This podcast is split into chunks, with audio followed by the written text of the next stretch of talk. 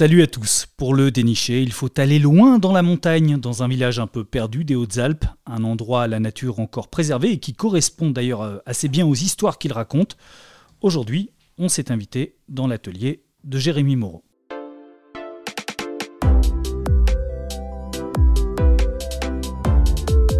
Dans l'atelier BD, un podcast original proposé par Paul Satis. Et les histoires qu'il raconte s'appellent La saga de Grimm, Fauve d'or à Angoulême, Pense et les replis du monde, et cet automne, Les Pislis. Bonjour Jérémy Moreau. Bonjour. La dernière fois qu'on s'est vu, c'était dans ton atelier à Valence. Valence, c'est déjà le sud, mais c'est toujours la ville. Pourquoi tu t'es installé euh, il y a quelques mois dans cet endroit des Hautes-Alpes? Euh, C'est grâce à la SNCF qui a fait. Euh, il y avait une grève euh, à Noël et donc euh, on s'est demandé avec ma compagne bon, puisqu'on ne peut pas rejoindre la famille, où est-ce qu'on va aller? Et sur Airbnb, j'ai trouvé la yourte du bout du monde. On s'est dit bon, bah c'est merveilleux puisque de toute façon le monde va s'effondrer. autant partir au bout du monde dans la nature où on pourra peut-être planter quelques légumes. Et donc voilà, complètement par hasard, on est allé euh, passer un Noël euh, dans, un petit village qui s'appelle Éour, euh, pas très loin des baronnies provençales. Et ça a été le coup de foudre pour ce village. Il y a très peu de choses dans ce village, mais il y a tout ce qu'il faut. Une petite biocope, une école alternative Montessori-Freinet. Et donc on s'est dit, il y a absolument tout ce qu'il faut pour vivre ici. Et c'est comme ça qu'on a planifié le déménagement. Mais il y avait une vraie démarche de quitter la ville en tout cas. Oui, ça faisait un moment que je me disais, c'est quand même un peu bizarre de raconter plein d'histoires sur le retour à la nature, sur le Vercors, sur des environnements euh, incroyables, et euh, de faire tout ça depuis un environnement urbain. Et donc euh, j'avais envie d'être un peu plus authentique dans ma démarche et de côtoyer le milieu que je dessine de manière beaucoup plus quotidienne. On est dans une grande pièce de ta maison qui donne sur une très grande terrasse en face de laquelle il y a des montagnes. C'est une inspiration quotidienne d'avoir ce paysage en face de toi Ah oui, c'est clair. Euh, c'est un environnement euh, exceptionnel. Euh, on dirait presque un, poster. Et c'est ça qui est très étrange, je dirais, si je dois faire le bilan déjà de cette première année dans, ce village. C'est que j'ai voulu me rapprocher de la nature et en fait j'ai découvert euh, l'humain au plus proche. Euh, la vie de village est très très intense et beaucoup plus intense finalement que dans une ville où on reste tous très anonymes au final. Tu as déjà dit t'être inspiré de, des décors de Jean Giono, et là, tu es vraiment dedans. Hein. c'est vraiment un peu le pays de Giono par ici. Ah, là, on n'est pas loin. Bah ouais, il y a même euh, un roman euh, qui se passe euh, vers Céderon. Céderon, c'est un petit village à, 20 minutes d'ici. Et oui, là, on est en, pleine terre gioniesque. Alors toi, tu as vécu en région parisienne, hein, tu y es même né, je crois. Ouais. Tu as travaillé sur des grosses prods de dessins animés comme Moi moche et méchant. On est vraiment sur un retour à la terre, un peu comme le décrivait Larsenet. Ouais, ah, j'ai pas lu le, Retour à la Terre de Larsenet, mais bon. Vu plutôt de manière humoristique. Ouais. à, ceci près que moi je suis un gros glandeur et que je viens juste euh, dessiner mes BD dans un endroit plus naturel. Mais euh, je, je plante pas du tout de légumes, etc. J'ai toute mon énergie qui passe dans la réalisation de mes bandes dessinées. Et puis on est quand même euh, dans un monde encore technologique, hein. tu travailles beaucoup sur ordinateur, tu n'es pas déconnecté pour autant. Ouais, on va dire c'est ça les très bons points de, de l'époque et du télétravail, c'est que je peux continuer à faire exactement ce que je veux de n'importe où et surtout de cet endroit qui est extrêmement isolé au final, puisqu'on l'a pas dit, mais en gros la première pharmacie, le premier supermarché est à 40 minutes. Donc euh, je pense qu'on peut difficilement euh, faire mieux isolé que ça en France. Tes dernières BD parlent de ça d'ailleurs, un peu de la réadaptation de l'humain dans un univers naturel euh, qui s'impose à lui. Est-ce que c'est ce que tu es en train de vivre toi au quotidien, peut-être à plus petite échelle, hein, parce qu'on n'est pas ici en Alaska comme dans ton dernier bouquin ou dans un monde préhistorique comme dans Pense, mais est-ce que c'est quand même un peu ce que tu vis? Comme je disais, le bilan est mitigé parce que c'est encore un univers très humain, mais par d'autres aspects, bien sûr. En fait, euh, rien que le fait d'habiter dans un environnement naturel fait que j'apprends beaucoup plus de choses sur la nature. Euh, bon, rien que sur les saisons qui passent, l'environnement change. C'est une immense euh, différence par rapport avec la ville, où finalement l'environnement est toujours identique en ville. Euh, le béton reste le béton. Là, c'est comme si c'était un, décor évolutif. Ensuite, il y a les histoires qui se racontent dans le village, et donc une louve qui passe une nuit, le berger qui décide d'abandonner son métier de berger parce que c'est trop compliqué, parce que la veille, euh, les loups ont mangé trois de ses brebis. Tout d'un coup, il y a ce qu'on ce appelle les vivants non humains qui font irruption dans les histoires, dans les rumeurs qu'on se raconte. Et ça, ça fait une grosse différence euh, avec les pigeons de la ville. Dans l'atelier BD de Jérémy Moreau. Retour dans le passé, Jérémy. Euh, la BD, ça t'est venu très tôt. Est-ce que tu en lisais quand tu étais enfant? Ah oui, beaucoup. Ouais, ouais. En plus, euh, mon père a tenu une librairie pendant une partie de ma jeunesse. Donc, euh, je dirais que ça a commencé très fort avec Spirou, Gaston Lagaffe. J'étais très très fan de Franquin dans un premier temps. Et puis, il y a eu le virage, virage manga dans les années 95, 96, au moment où sont arrivés euh, Dragon Ball, euh, Sailor Moon, etc. chez Glénat. Et où moi j'ai pris ça en pleine face, et j'étais là, mais qu'est-ce que c'est que ce livre que je ne peux plus lâcher à partir du moment où je l'ouvre? Et, euh, et, donc j'ai lu énormément de shonen pendant, pendant toute mon adolescence. C'est ce qui a forgé un peu ton style graphique aussi. Tu parlais de Franquin comme première lecture, alors ton style est complètement à l'opposé de ce que peut faire Franquin. Oui, alors ce qui est drôle, c'est quand j'étais petit, c'était très très franquin. Et je, lisais le manga, mais sans avoir de considération euh, esthétique. Euh, je le lisais parce que ça me faisait envie de, de lire cette histoire, parce que je m'identifiais au personnage, mais j'avais aucun regard euh, critique ou esthétique. Et, et, je dessinais très peu finalement les, les, personnages de, de, style manga. Je m'y suis mis bien plus tard et c'est certainement passé plus par euh, l'animation et les influences euh, une fois que j'ai fait les gobelins. Est-ce que quand tu étais enfant, tu commençais à pratiquer de la BD Tu faisais des petites BD quand tu étais enfant? Tu as dessiné très tôt? Tu as su assez rapidement que c'est ce que tu voulais faire? Ah oui, carrément, je dessinais tout le temps. Alors je dis que je dessinais pas Dragon Ball, mais en fait j'ai une période où je remplissais des feuilles et des feuilles avec, je mettais Sangoku d'un côté et un méchant de l'autre. Ils faisaient tout. Non, ils se bastonnaient pas, ils envoyaient tous les deux une énorme boule de feu qui, faisait, qui se rencontrait au milieu de la feuille. Et j'ai plein de feuilles comme ça qui sont toujours identiques. C'était un moment un peu monomaniaque. Mais hum, en fait, ce qui a fait que je me suis mis à la bande dessinée, c'est un concours, euh, le concours de la bande dessinée scolaire d'Angoulême, que mon frère faisait. Et comme je voulais tout faire comme mon frère, euh, je me suis mis à participer à ce concours. Et ma première participation, j'avais 8 ans. Et j'ai fait ce concours tous les ans, de mes 8 ans à mes 16 ans, jusqu'à gagner le premier prix de ce concours. Et euh, donc souvent, je raconte mon enfance comme ça, il y, a vraiment un côté shonen. Euh, donc je m'identifiais à Sangoku, et euh, c'est comme si je m'entraînais, je m'entraînais, je m'entraînais pour, pour remporter ce prix de la bande dessinée scolaire. C'est arrivé au bout de combien de temps? À quel âge? À 16 ans. Donc j'ai tenté pendant 8 années. Moi, je, remercie énormément ce, concours euh, puisque ça, ça a vraiment dicté euh, mon enfance, ça a vraiment euh, orienté ma vie. Je ne sais pas si j'aurais fait de la BD sans ce truc-là. Mais c'est assez énorme en fait de se dire tous les ans, il faut que je trouve un scénario, il faut que je fasse une bande dessinée jusqu'au bout. C'est un exercice très compliqué, c'est bien plus compliqué qu'une rédaction par exemple, ou que tout ce qu'on demande à l'école. C'est au croisement de plein de savoir-faire. Mais à l'inverse, même si ça t'a beaucoup encouragé de gagner ce prix à 16 ans, de ne pas le gagner de 8 à 16, ça t'a pas découragé? Non, euh, c'est ce que je dis. Alors, en fait, il se trouve que maintenant, je suis président de ce concours. et du coup, ce que je dis aux, jeunes participants, c'est si vous ne si vous ne gagnez pas, mais c'est une chance. En fait, moi, ma chance, ça a été de ne pas le gagner pendant 8 ans. Parce que si je l'avais gagné à 8 ans, en fait, j'aurais arrêté et j'aurais pas recommencé.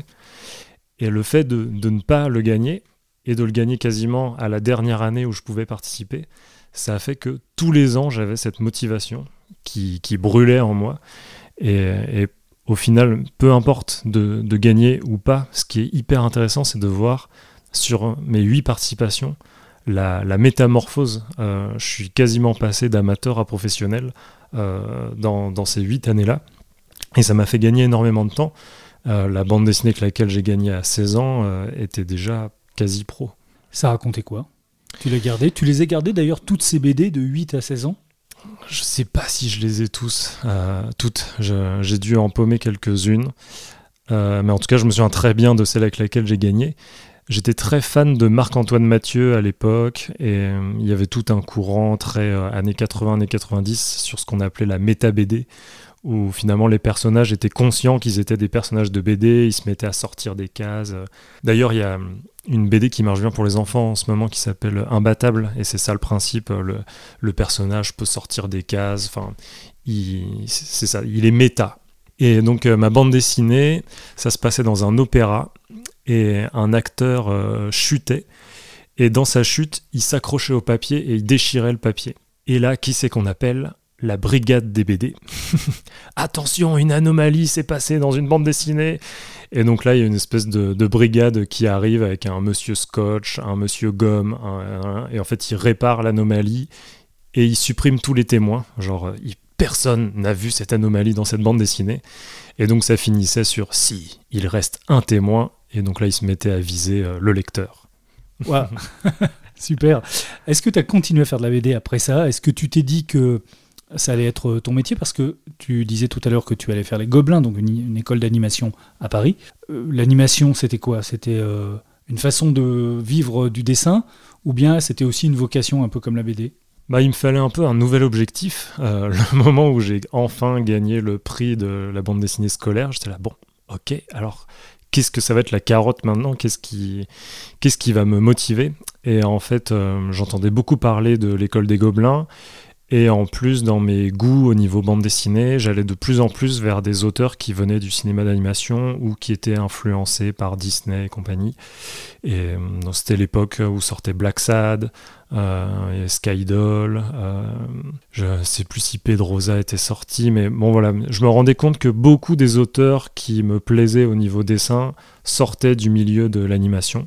Et donc le nouvel objectif, c'était de rentrer dans cette école où le concours euh, est réputé pour être euh, très difficile. Je me disais pourquoi pas, euh, pourquoi pas travailler dans l'animation, mais je gardais toujours en tête l'idée de faire de la bande dessinée ensuite. Quand on lit tes albums aujourd'hui, on a du mal à croire que tu aies travaillé sur un film comme Moi Moche et Méchant 2. Tu y as fait quoi? J'ai fait du character design, puisque finalement au Gobelin, tout le monde se spécialise un petit peu. Il euh, y en a qui se mettent à faire plus des décors, d'autres plus des personnages, d'autres qui sont plus sur l'animation. Il y a un peu tous les métiers qui se croisent et l'idée c'est de se spécialiser pour devenir un bon mercenaire, pour arriver sur une prod et être tout de suite euh, efficace. Et donc moi j'étais très concentré sur les dessins de personnages. Euh, et mon rêve à l'époque c'était de travailler pour les grands studios. Donc j'avais plusieurs fois échoué pour rentrer chez Disney. Et puis euh, là, il y avait ce gros studio euh, qui s'appelle MacGuff et qui se lançait à l'époque et qui aujourd'hui euh, est quasiment un des très gros, un des très gros studios avec DreamWorks. Et qui a l'avantage lui d'être en France en plus, d'être à et Paris. Qui, voilà, qui est à Paris, ouais. Et donc j'ai fait ça pendant 8 mois. je travaillais sur Le Lorax, Moi Moche et Méchant 2, un tout petit peu sur Les Mignons. Et euh, en travail à distance, j'ai aussi travaillé pour, DreamWorks finalement, pour, euh, sur les pingouins de Madagascar. Alors ça c'était très fun et c'était extrêmement bien payé. Mais en fait là, en un an, j'ai très vite vu que ça me rassasiait pas en termes euh, de création. je me suis toutes les histoires que j'avais créées pour le concours de la bande dessinée scolaire et tout ça, toute cette envie de, raconter quelque chose m'est revenue euh, à la gorge là. Euh, et, très vite, en fait, j'ai quitté ce milieu-là pour aller euh, raconter mes histoires en bande dessinée. C'était quoi la première? Eh bien, la première, c'est Le singe de Hartlepool avec Wilfried Lupano au scénario. C'était une époque où. C'est marrant d'ailleurs de commencer directement avec euh, Lupano, qui était peut-être pas aussi connu à l'époque que maintenant, mais quand même. C'était clairement pas euh, la même envergure qu'aujourd'hui. À l'époque, sa série la plus connue, c'était Alim le Tanner. Et il commençait à avoir une petite renommée en librairie, mais son explosion est vraiment venue euh, après. Quand il m'a contacté, je lui disais Ouais, mais non, moi ce qui m'intéresse, c'est d'écrire mes propres histoires. Et, et, en fait, je galérais parce que j'avais jamais fait ça. Finalement, les gobelins, ça m'avait beaucoup formé sur la mise en scène, sur le graphisme, sur le dessin, etc. Écrire, ça, ça me terrorisait en fait. Et c'est quelque chose qui touche beaucoup d'auteurs qui sont dessinateurs, mais le jour où on doit écrire la première ligne du premier scénario, il y a une espèce de gouffre vertigineux qui s'effondre sous nous de mais qui suis-je pour écrire euh, De suite, on est face aux grands auteurs, à la littérature, et on n'a aucune idée de ce que vaut euh, les premières phrases qu'on écrit. Donc j'étais un peu dans ce gouffre existentiel là quand euh, Wilfried est arrivé avec, il m'avait proposé trois scénarios. Euh, un qu'il n'a jamais fait, Un océan d'amour, qui était donc un scénario muet, et Le singe de Hartley Pool. Donc au début, je lui ai dit non, non, je, je fais j'écris mon premier scénario. Et en fait, j'y arrivais tellement pas que j'ai fini par rouvrir ces scénarios pour comprendre déjà comment est-ce qu'on écrivait un scénario. Et en relisant Le singe de Hartley Pool, je me suis dit, ah mais en fait, c'est trop cool, et euh, j'ai eu plein d'images qui me sont venues en tête. On rappelle l'histoire, hein, c'est une histoire hmm peut-être vrai, enfin c'est peut-être une légende, mais d'un singe donc des Anglais ont pris pour un combattant napoléonien français qu'ils ont ensuite condamné à mort. C'est amusant parce qu'on retrouve certaines des thématiques que tu vas utiliser par euh, la suite sur l'absurdité de l'humanité, sur euh, il y a aussi un dessin d'animal. Il y a déjà presque sur ta première BD des thématiques qui vont ensuite être récurrentes. Oui, bah, hum, forcément, il y a des choses qui me plaisaient. Après, je pense que j'ai beaucoup changé depuis. Euh, c'était une époque où j'aimais beaucoup Ionesco, l'absurde, le théâtre de l'absurde. Donc oui, il y, a des thématiques qui me touchaient à l'époque. Depuis, il y a eu la, la, révolution écologique qui a fait que j'ai pas mal changé quand même, je pense. L'Atelier BD, un podcast original proposé par Paul Satis. Après cette BD avec Lupano, là, tu vas te jeter dans le bain de l'écriture, du scénario, mm. puisque c'est ça que tu voulais faire en BD, hein, d'abord raconter. Donc après Le singe de les poules, c'était un moment assez chouette parce qu'en fait, Le singe de les poules était ma toute première BD et, euh, et elle a cartonné. Euh, on a eu le prix des libraires, qui est un prix vraiment chouette pour une première BD, puisque ça permet de se faire connaître de tous les libraires. Et euh, souvent, les BD qui ont le prix des libraires, c'est-à-dire qu'il y, a vraiment un, effort de suivi qui est fait derrière. Ça veut dire qu'elle a été beaucoup en coup de cœur, donc elle, est vraiment mise en, avant. Et c'est là qu'on voit toute la force du travail du libraire. Quand il veut mettre un livre en avant, il peut vraiment changer la vie d'un livre. Et donc ce succès euh, m'a permis d'être assez tranquille pour signer mon album suivant. D'ailleurs sans ça, je pense que j'aurais pas pu signer Max Winson euh, chez Delcourt. Leur, euh, leur, stupéfaction à la présentation du projet a été grande. C'est un joueur de tennis, hein, Max. Joueur de tennis, et puis en fait j'arrive avec un style de dessin qui n'a rien à voir. Noir et blanc, sur le tennis, 300 pages, et ils ont aucune idée de ce que je vaux en scénario. Donc euh, le risque était maximum pour euh, les éditions Delcourt. Et il se trouve que euh, j'ai pu signer le projet plus ou moins parce que, enfin même plutôt plus que moins, parce que Wilfried s'est porté garant. En gros, il a dit oh, mais si, si, c'est de la bombe, prenez, prenez ce projet. Et en gros, ils lui ont dit Ok, mais tu le suis, hein, tu le suis, tu lui fais des retours et tout ça. Et Wilfried a dit Bien sûr, pas de problème. Et il m'a vraiment aidé au final euh, sur euh, l'écriture de, Max Winson. Et donc j'ai pu me, me, lancer dans cette aventure de 300 pages sur le tennis. Voilà, et il y avait clairement un clin d'œil euh, au shonen et au manga, puisque le point de départ de cette histoire, c'était, je m'étais dit, ah ah ah, je vais faire l'inverse d'un shonen, plutôt que de raconter l'ascension d'un personnage qui part de rien pour devenir le plus puissant du monde, et eh ben je vais prendre un personnage qui est le plus puissant du monde et euh, qui est triste, qui n'est pas satisfait d'être euh, le meilleur, qui s'ennuie, et donc comment est-ce qu'il va sortir de ce piédestal? J'avais l'impression d'être très malin et de faire quelque chose que personne n'avait jamais fait, mais au final, c'est une simple quête euh, d'émancipation, finalement. Il essaye de, de sortir du circuit, de sortir de l'emprise de son père pour retrouver une forme de liberté. Et ensuite, c'est la saga de Grimm qui arrive. Alors, euh, juste avant, il y a un, projet chez Rue de Sèvres qui s'appelle Tempête O'Hara, qui est l'adaptation d'un roman, donc qui était encore un autre exercice, pas évident du tout. Et ensuite, effectivement, euh, c'est la saga de Grimr qui a changé pas mal de choses. Est-ce que c'est un projet que tu portais depuis longtemps, une histoire que tu portais depuis longtemps? Comment ça s'est fait? Depuis longtemps, je sais pas. Euh, bon, il y a toujours des petits germes d'idées que je me balade euh, et qui ressurgissent. euh, on ne sait pourquoi. À un moment donné, elles semblent mûres et elles arrivent. La saga de Grimr, j'avais vraiment cette toute première idée de un personnage un peu martyr qui sauverait un village d'une coulée de lave en construisant un mur. Donc j'avais vraiment ce- cette image-là, la coulée de lave, un, un héros qui arrive à construire un mur pour sauver un village et personne ne reconnaît euh, que- qu'il est leur sauveur à tous. Et en fait, à partir de là, j'avais pas dit, je savais pas que ça se passerait en Islande, par exemple. donc je savais qu'il me fallait un milieu avec euh, un, volcan. Et, euh, et donc la documentation s'est faite à partir de ce premier embryon. Et j'ai pensé à la Martinique, j'ai pensé au Japon. Et donc c'est marrant. Euh, Ça aurait été complètement différent ça aurait été complètement différent. en Martinique. Surtout que, euh, au final, en fait, la, la quête du personnage, elle est complètement imbriquée avec la culture islandaise, puisque c'est ce fameux acte héroïque, il le fait pour mettre, pour inscrire son nom dans une saga islandaise. Et les sagas sont une vraie particularité de la culture islandaise. Et tu y allais en Islande où tu as commencé à travailler sur l'Islande? Ouais, il se trouve que j'étais allé en Islande. Euh, c'est pas ça qui m'avait donné l'idée, mais à rebours, euh, une fois que j'ai décidé de, de, faire mon histoire en Islande, d'ailleurs j'ai décidé de la faire en Islande parce que j'ai découvert qu'il y avait eu la plus grosse éruption lavique des temps historiques humains, euh, ce qu'on appelle l'éruption du Laki, qui s'est passée en 1783 et il y a 115 cratères qui entrent en éruption en même temps. Donc c'était euh, une bombe nucléaire lavique.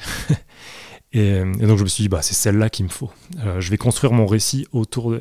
Et donc ça m'a aussi donné la temporalité, à quelle époque ça va se passer, et la, et la géographie. Et on est déjà sur la thématique de la puissance de la nature et de l'homme face à la nature. C'est Et pour ça, ça- maintenant, ça va être ton fil rouge? Ouais, c'est pour ça que c'est vraiment un tournant, euh, la saga de Grimr. Euh, bon, en plus, il y a eu le Fauve d'Or qui a fait que j'ai vrai. euh, c'est avec cet album que la plupart des gens ont commencé à me connaître. Mais c'est aussi pour moi euh, l'embryon de, mon penchant euh, écologique. Euh, c'est l'époque aussi où je lis beaucoup Giono et où je me dis la nature, le décor peut devenir un vrai personnage à part entière.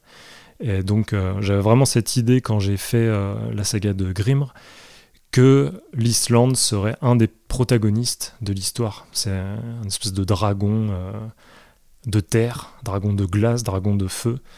Et, et le seul à l'entendre, le seul à sentir qu'il va y avoir la grande éruption volcanique, c'est Grimr. Tu parlais du Fauve d'Or, donc c'est le prix du meilleur album de l'année à, à Angoulême.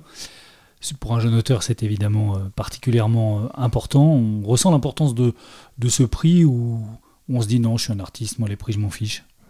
Ah non, pas du tout. En plus, euh, moi j'ai une vraie filiation avec le festival d'Angoulême. Ce que tu racontais tout à l'heure. oui. Et oui, et vu mon passé où euh, ça a été vraiment euh, la chose qui m'a motivé, qui a dicté mon enfance, d'essayer d'obtenir euh, le prix des jeunes, forcément que je suis ultra sensible à obtenir le prix chez les adultes. Après, pour moi, c'était une surprise incroyable parce que oui, c'était peut-être que j'y pensais un peu dans ma tête. J'aimerais bien un jour avoir le fauve d'or, mais il me semblait que c'était quelque chose qu'on pouvait qu'avoir à 50 ans. Et la pouffe au quatrième album. quoi. Et là, pouf, ça arrive, j'ai 30 ans, euh, je suis encore tout jeune, euh, je pense que j'ai encore d'autres choses à faire, à dire. Mais au final, euh, je leur ai été extrêmement reconnaissant parce que ça change la carrière d'un auteur. Pour moi, il devrait faire deux fauves d'or. Un fauve d'or euh, des espoirs et un fauve d'or pour la carrière. Bah, ça existe un peu, c'est le Grand Prix d'Angoulême, que tu n'as pas encore. Oui, mais finalement, c'est assez rare que des très jeunes obtiennent le fauve d'or. Or, il a une répercussion hyper puissante euh, au niveau du public, au niveau des libraires et au niveau euh, de la presse. Ça permet derrière de faire tout ce qu'on veut, ou presque, d'avoir une grande liberté créative. Oui, c'est sûr que ça génère une énorme bulle de liberté. Économiquement, en fait, c'est un cercle vicieux. Euh, du fait d'avoir eu le Fauve d'Or, la presse va plus parler de moi, ça va faire plus vendre d'albums. Du coup, j'ai euh, plus de sécurité financière.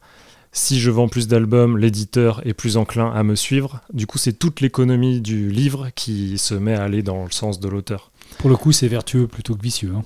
Euh, pardon, oui, exactement. c'est un cercle vertueux. Ouais. Ce qui t'a permis de faire euh, un livre à portée philosophique, c'est là qu'on va parler de la philosophie. Mmh. Beaucoup d'auteurs sont inspirés, je ne sais pas, par des films ou des, ou des bouquins, des récits. Et toi, tu as une inspiration philosophique qui est très importante. Tu as une lecture de la philosophie qui ensuite nourrit tes œuvres. Oui, complètement. Alors j'ai eu la chance d'avoir un, professeur de philo en terminale qui ne m'a pas dégoûté et au contraire qui m'a vraiment donné le goût de la philosophie. Euh, presque de toute ma scolarité, euh, je retiens euh, plus que tout ces, ces 8 heures, puisque j'étais en, en terminale L, donc j'avais 8 heures par semaine. Et c'était vraiment une épiphanie, cette rencontre avec la philosophie. Et euh, ce professeur était très fan de Spinoza et il m'a donné le goût de Spinoza pour la vie. Et tu lis beaucoup de philo? Oui, c'est un goût que j'ai gardé euh, ensuite. J'essaie de lire de la philo, ça reste très compliqué pour un autodidacte. surtout, j'écoute énormément de cours en ligne, énormément de podcasts. Et ça, comme j'ai beaucoup de temps quand je fais mes bandes dessinées, euh, par exemple, j'ai pu écouter tous les cours de Deleuze qu'il avait donnés dans les années 70-80 à la Sorbonne euh, sur Spinoza. Et donc c'est ce genre de choses qui euh, me font des révélations. Et, tout mon travail en bande dessinée, c'est d'arriver à comment je vais arriver à traduire des choses qui m'ont percuté, qui m'ont vraiment, qui ont changé la façon dont je vois la vie, dont je vois le monde, comment est-ce que je peux faire passer ça à des gens qui n'ont pas forcément accès à la philosophie, mais leur faire sentir ça à travers des personnages?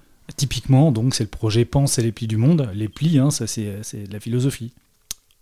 Complètement. C'est un concept euh, dont on parle, qui a beaucoup popularisé euh, Deleuze, mais en s'appuyant sur le travail de Leibniz. C'est fort compliqué, mais euh, en, deux mots, Souvent, les, philosophes, ils cherchent à expliquer la matière, ils, cherchent à expliquer de quoi est fait le monde, quelle est sa substance. Et on cherche des métaphores, on cherche des concepts pour essayer de comprendre ce monde, cette matière dans laquelle on vit. Et hum, l'atome ne satisfaisait pas euh, Leibniz.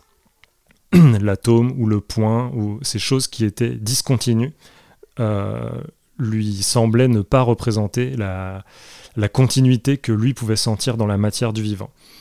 Et donc il s'est dit, plutôt que le point, est-ce qu'on ne pourrait pas imaginer un pli, une chose qui se replie, et qui se replie mais à l'infini. Et le monde serait fait de cette infinité de plis, et c'est comme ça qu'on expliquerait la croissance. Et en fait, euh, je trouve ça absolument magnifique, et c'est comme ça que j'ai créé ce personnage de la préhistoire qui se met à avoir du pli absolument partout. Et à partir du moment où il a repéré ce motif du pli qui permet d'expliquer le réel, il se rend compte qu'il y a les plis de la main, qui sont aussi liés à la croissance, l'âge, etc. Les plis du vêtement, les plis des tissus, les plis dans les plantes, les plis dans les vallées. Comment est-ce qu'un fleuve va venir euh, plier, faire un pli entre, euh, entre deux montagnes? Dans les nuages, on peut voir du pli aussi. Et donc il se met à concevoir un monde beaucoup plus en mouvement, euh, beaucoup plus en croissance. Et, donc c'est ce qu'on appelle en philosophie l'ontologie, c'est-à-dire quel sens est-ce qu'on donne à l'être, quel sens est-ce qu'on donne à la matière? Et donc Pense, c'est un personnage qui ontologiquement développe une conception du monde à travers le pli. Alors dit comme ça, euh, on pourrait se dire, oula, ça va faire une histoire euh, compliquée, et c'est ça, toi, ton travail derrière, c'est de rendre sur une histoire qu'on raconte et qui intéresse un concept philosophique qui peut être complexe. C'est exactement ça, ce qui est très très compliqué. Donc évidemment que je ne vais pas faire euh, trois pages dans l'album où je vais raconter tout ça, parce que sinon je vais faire fuir tout le monde. Donc il faut que je trouve des scènes qui soient parlantes, Comment est-ce que euh, du coup ce jeune Homo sapiens, euh, en regardant le bourgeon, voit le dépliement Comment trouver une scène pour que Pense comprenne le dépliement du monde? Puisqu'ils sont chasseurs-cueilleurs, ils se déplacent tout le temps, ils n'ont même pas forcément la conscience qu'une graine devient un arbre. Ça c'est un truc... nous ça nous paraît évident, mais il y a forcément eu un moment de l'histoire de l'humanité où ils ne l'ont pas su ils n'ont pas su que planter une graine, c'était l'occasion de faire pousser un arbre. Et pour moi, ça va presque avec euh, l'invention de l'agriculture. Et donc, c'est pour ça que c'est le sujet. Et donc, comment pense, découvre ça? Eh bien, il se rend compte que les fourmis vont chercher euh, des graines de buis et qu'ils les ramènent dans leur fourmilière. Et il se rend compte qu'à la saison suivante, ces graines ont fait un arbuste dans la fourmilière. Donc tout d'un coup, ça devient une scène vivante où j'essaie de ne pas expliquer, et juste, c'est comme ça qu'il comprend que la graine s'est transformée, s'est dépliée. Dans l'atelier BD de Jérémy Moreau. On est dans l'atelier de Jérémy Moreau et on va parler de ton nouveau livre qui euh, sort cet automne qui s'appelle Les Pisli. Comment on est une nouvelle histoire? Bah, hum, toujours pareil. Euh, en lisant de la philo. En lisant de la philo, en étant imprégné de l'époque. Et je trouve que l'époque en ce moment change de texture, change de temporalité. Tu parles du réchauffement climatique? Du réchauffement climatique, mais hum, même dans l'époque de l'homme. Euh, Foucault a d'ailleurs appelé ça l'époque de l'homme. L'homme est un concept, l'individu est un concept, et par exemple, euh, au Moyen Âge, l'homme en tant qu'individu n'existait pas. L'homme était toujours serf ou sujet euh, il était toujours sous l'emprise royale ou sous l'emprise religieuse, et l'individu en tant que tel euh, n'existait pas. Ce qui a créé l'individu en tant que, concept, que homme libre, c'est euh, l'avènement de la science, de Descartes, qui a postulé que l'humain était le seul sur Terre capable de faire des choix. Pour moi, c'est une tragédie.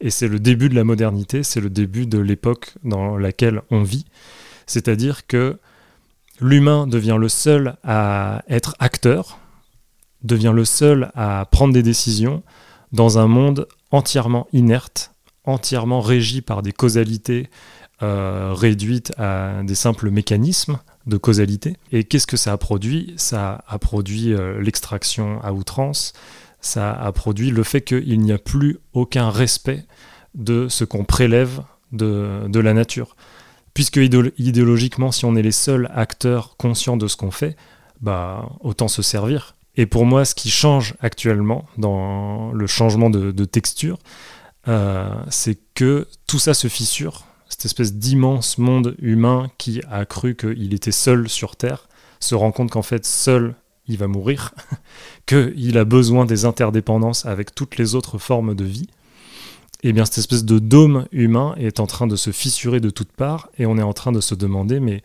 comment est-ce qu'on va vivre avec les autres espèces puisqu'on ne sait plus vivre avec, on s'est complètement coupé de tout ça. Et donc on est obligé de retourner vers euh, d'autres formes de populations indigènes qui, eux, ont encore des solutions pour vivre avec la nature, qui sont encore en communication par les rêves, L'épisode raconte donc euh, l'histoire d'un jeune homme qui a la charge de son frère et de sa sœur, parisien, chauffeur Uber, et qui va donc euh, marquer une rupture dans sa vie en partant en Alaska avec euh, une vieille dame, une vieille indigène qui a longtemps vécu en région parisienne. Donc c'est un peu ce retour à la terre dont on parlait tout à l'heure. Là, c'est pas la terre, c'est l'Alaska.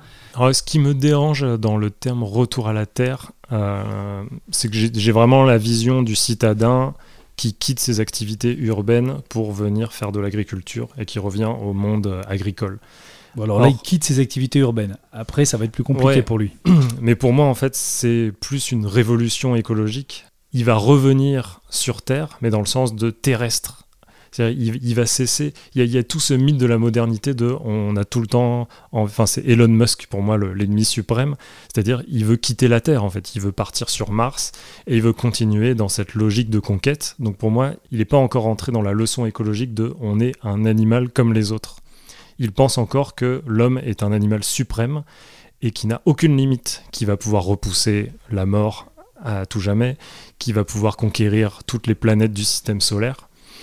Et, le grand cri écologique aujourd'hui, porté notamment par Bruno Latour, c'est en fait ce mythe, euh, il est impalpable et surtout il est faux, puisque euh, on dépend toujours de la Terre, on dépend toujours des ressources terrestres, et on ne pourra pas aller euh, au-delà, on ne pourra pas aller vers un infini, on est obligé de revenir sur Terre. Donc tu confrontes ces jeunes urbains à une terre euh, qui est euh, hostile un peu aussi, hein, qui n'est pas si facile que ça, qui est l'Alaska. Pourquoi ce choix de l'Alaska? Il y avait cette thématique du pisli. donc les pisli, ce sont des, c'est une des premières espèces résultant du réchauffement climatique. Les ours polaires ont la banquise qui fond sous leurs pattes, alors ils descendent sur la terre ferme. Les grizzlies ont très chaud, donc ils remontent dans des terres où ils n'ont jamais été.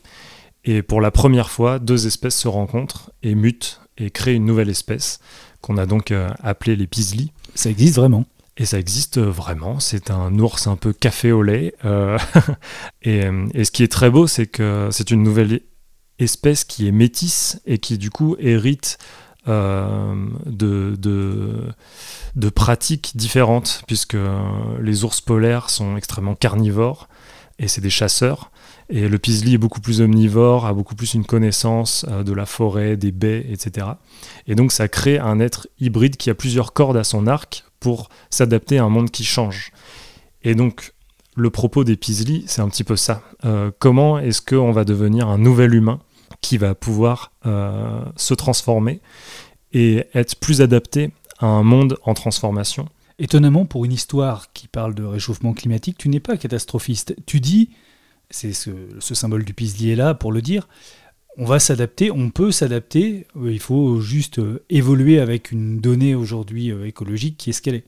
Moi, ce qui me plaît dans, ce changement d'époque, c'est qu'il y a tout qui, est à faire. Je trouve ça beaucoup plus triste les époques euh, un peu en perte de vitesse, un peu nihilistes, où on a l'impression d'être au bout d'une époque. Et c'était vraiment ce que, je ressentais euh, à la fin des années 90 ou les débuts des années 2000. Il y avait un espèce de d'essoufflement. Euh, et là, je sens qu'il y a, il y a plein de nouvelles histoires à faire. pour moi, le grand sujet du 21e siècle, c'est l'écologie, c'est aussi euh, le décolonialisme, euh, toutes les, tous les progrès dans les histoires de genre. Et tout ça fait que il y a un changement de paradigme, il y a un changement d'idéologie. On est en train de se penser différemment. Et tout le travail de, des auteurs, c'est d'arriver à faire des histoires qui soient parlantes et qui permettent euh, de s'approprier ces, grands changements identitaires et de, de, de vision de soi-même. Comment tu as voulu la raconter, celle-là d'histoire? Comment tu transformes encore une fois hein, une idée en une histoire? Là, j'ai beaucoup parlé très théorique, et donc c'est toujours le problème. Alors, comment est-ce qu'on va revenir à des choses plus concrètes? Et hum, je suis tombé euh, donc sur un article euh, qui parlait d'une expérience sur des chauffeurs Uber parisiens, où on, on découvrait en fait les le mal que pouvait faire l'utilisation intensive du GPS sur euh, les cerveaux et comment est-ce que ça nous déterritorialise, comment est-ce qu'on ne peut, on, perd le sens de l'orientation si on ne, comment, si on ne s'entraîne pas au quotidien à, se, à se situer dans l'espace.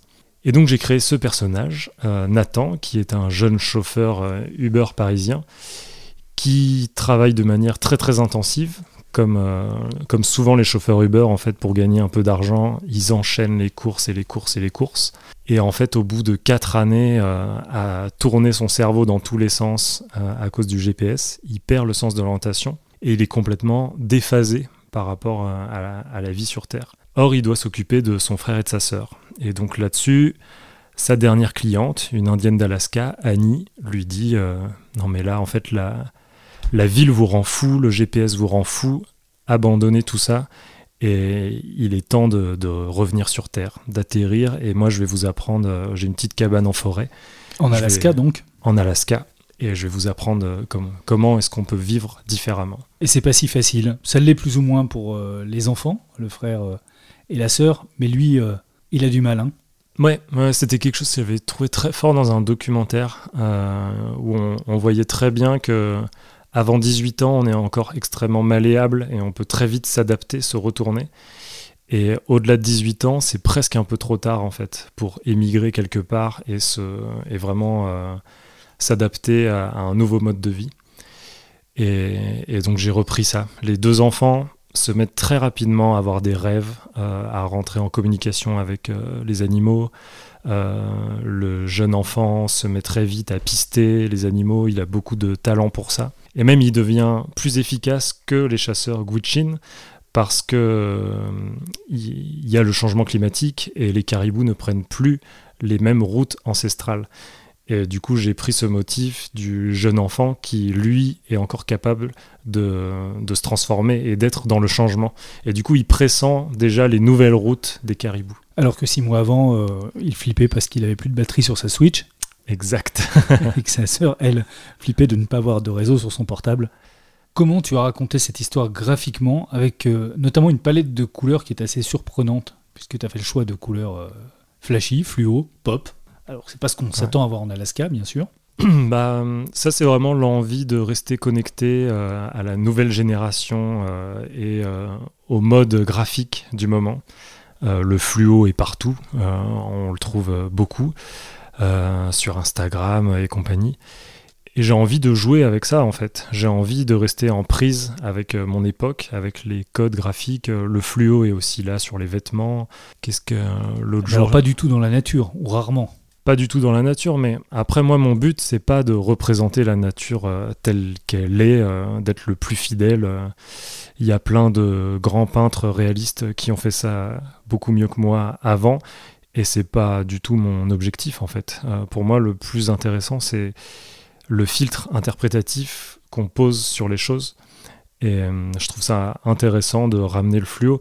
en plus, le fluo, je l'utilise principalement pour de la perception, euh, pour les scènes où Nathan perd le sens de l'orientation, et donc il y a cette espèce de rose fluo qui vient effacer le paysage comme euh, des, trous cérébraux. Euh, je l'utilise aussi pour leur tenue, leur tenue flashy qui viennent, ils ont, ils ont ces espèces d'imperméables qui viennent des années 90 avec des patchwork de couleurs, de fluo. voilà, ça, ça, me plaît de jouer avec les codes du moment c'est un dessin et une couleur qui sont numériques, alors que ton précédent album, Pense, était colorié à l'aquarelle.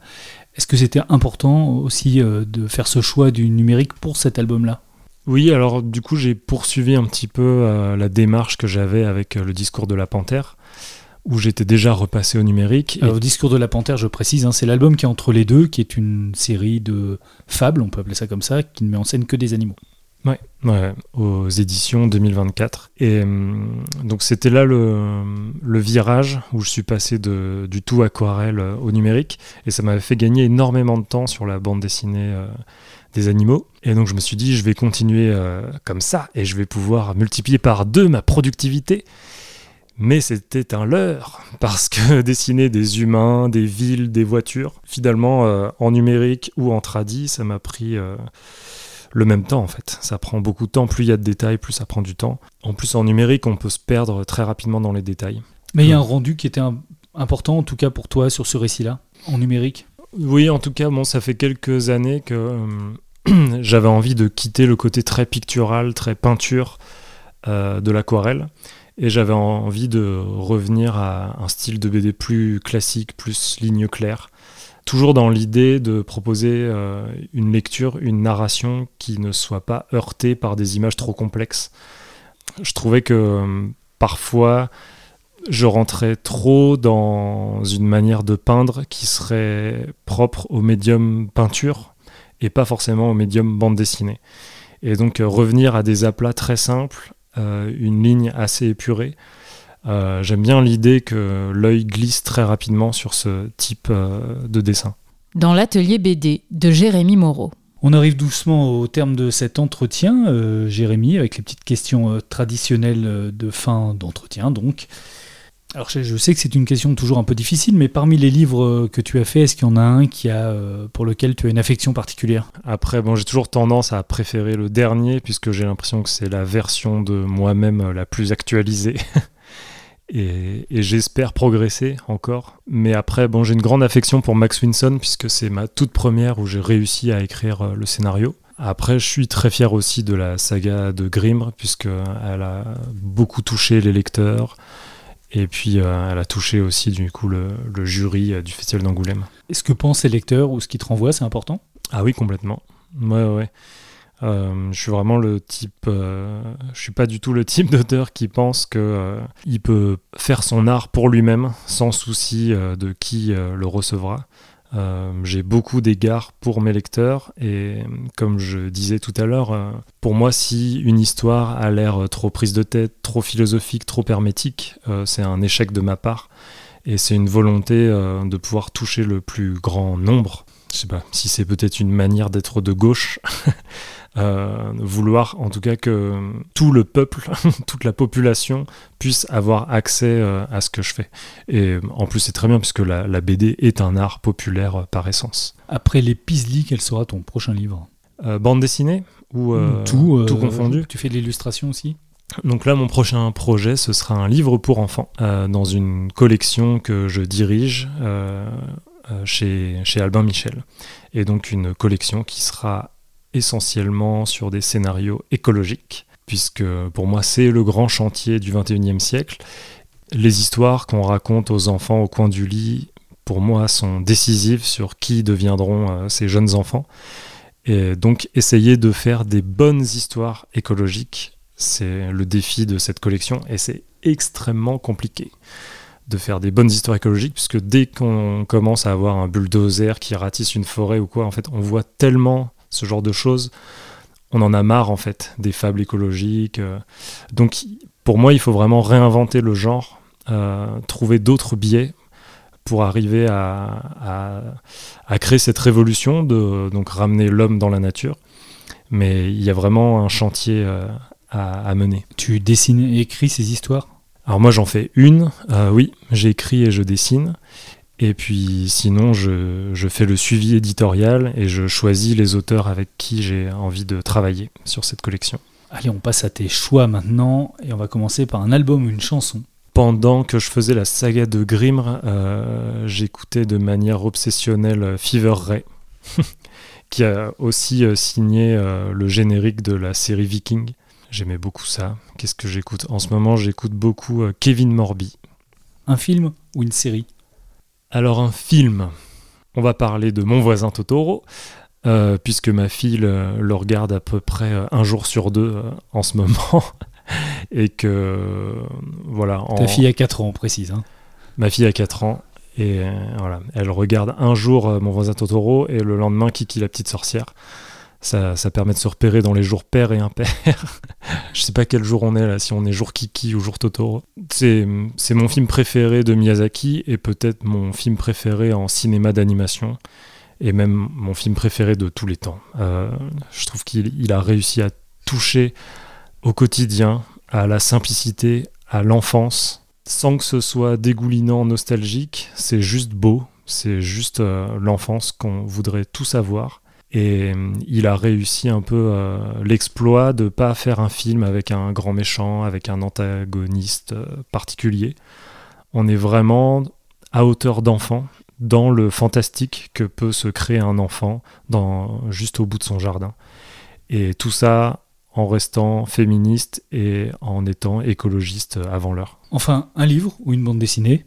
Alors on va mettre de côté les livres de philo, parce qu'on a déjà parlé tout à l'heure. Un livre, eh ben, je vais parler de Colline euh, de Giono, qui là pour le coup m'avait beaucoup influencé pour euh, la saga de Grimr. Je pense que si un jour j'adapte un livre, ce sera peut-être celui-là. Euh, ça raconte, ça raconte un, peu comme ce village. c'est un, village perdu en Provence, mais bon, c'est à l'époque de l'exode rural, donc les villages sont en bout de course. Tout le monde s'en va. Il reste plus que quelques bastides, un peu comme des ossements, comme des, des, villes, euh, des villes abandonnées. Il n'y a, plus que quatre villageois euh, qui continuent de, de sarcler, de labourer la terre, etc. Et euh, la colline va se mettre à se rebeller contre les hommes. Et la source du village va se tarir. Et quand on habite dans un petit village, Dieu sait ce que c'est inquiétant quand on n'entend plus l'eau couler. Donc euh, l'eau se tarit, il commence à y avoir des incendies, etc. Et donc c'est un petit peu le, changement climatique euh, avant l'heure.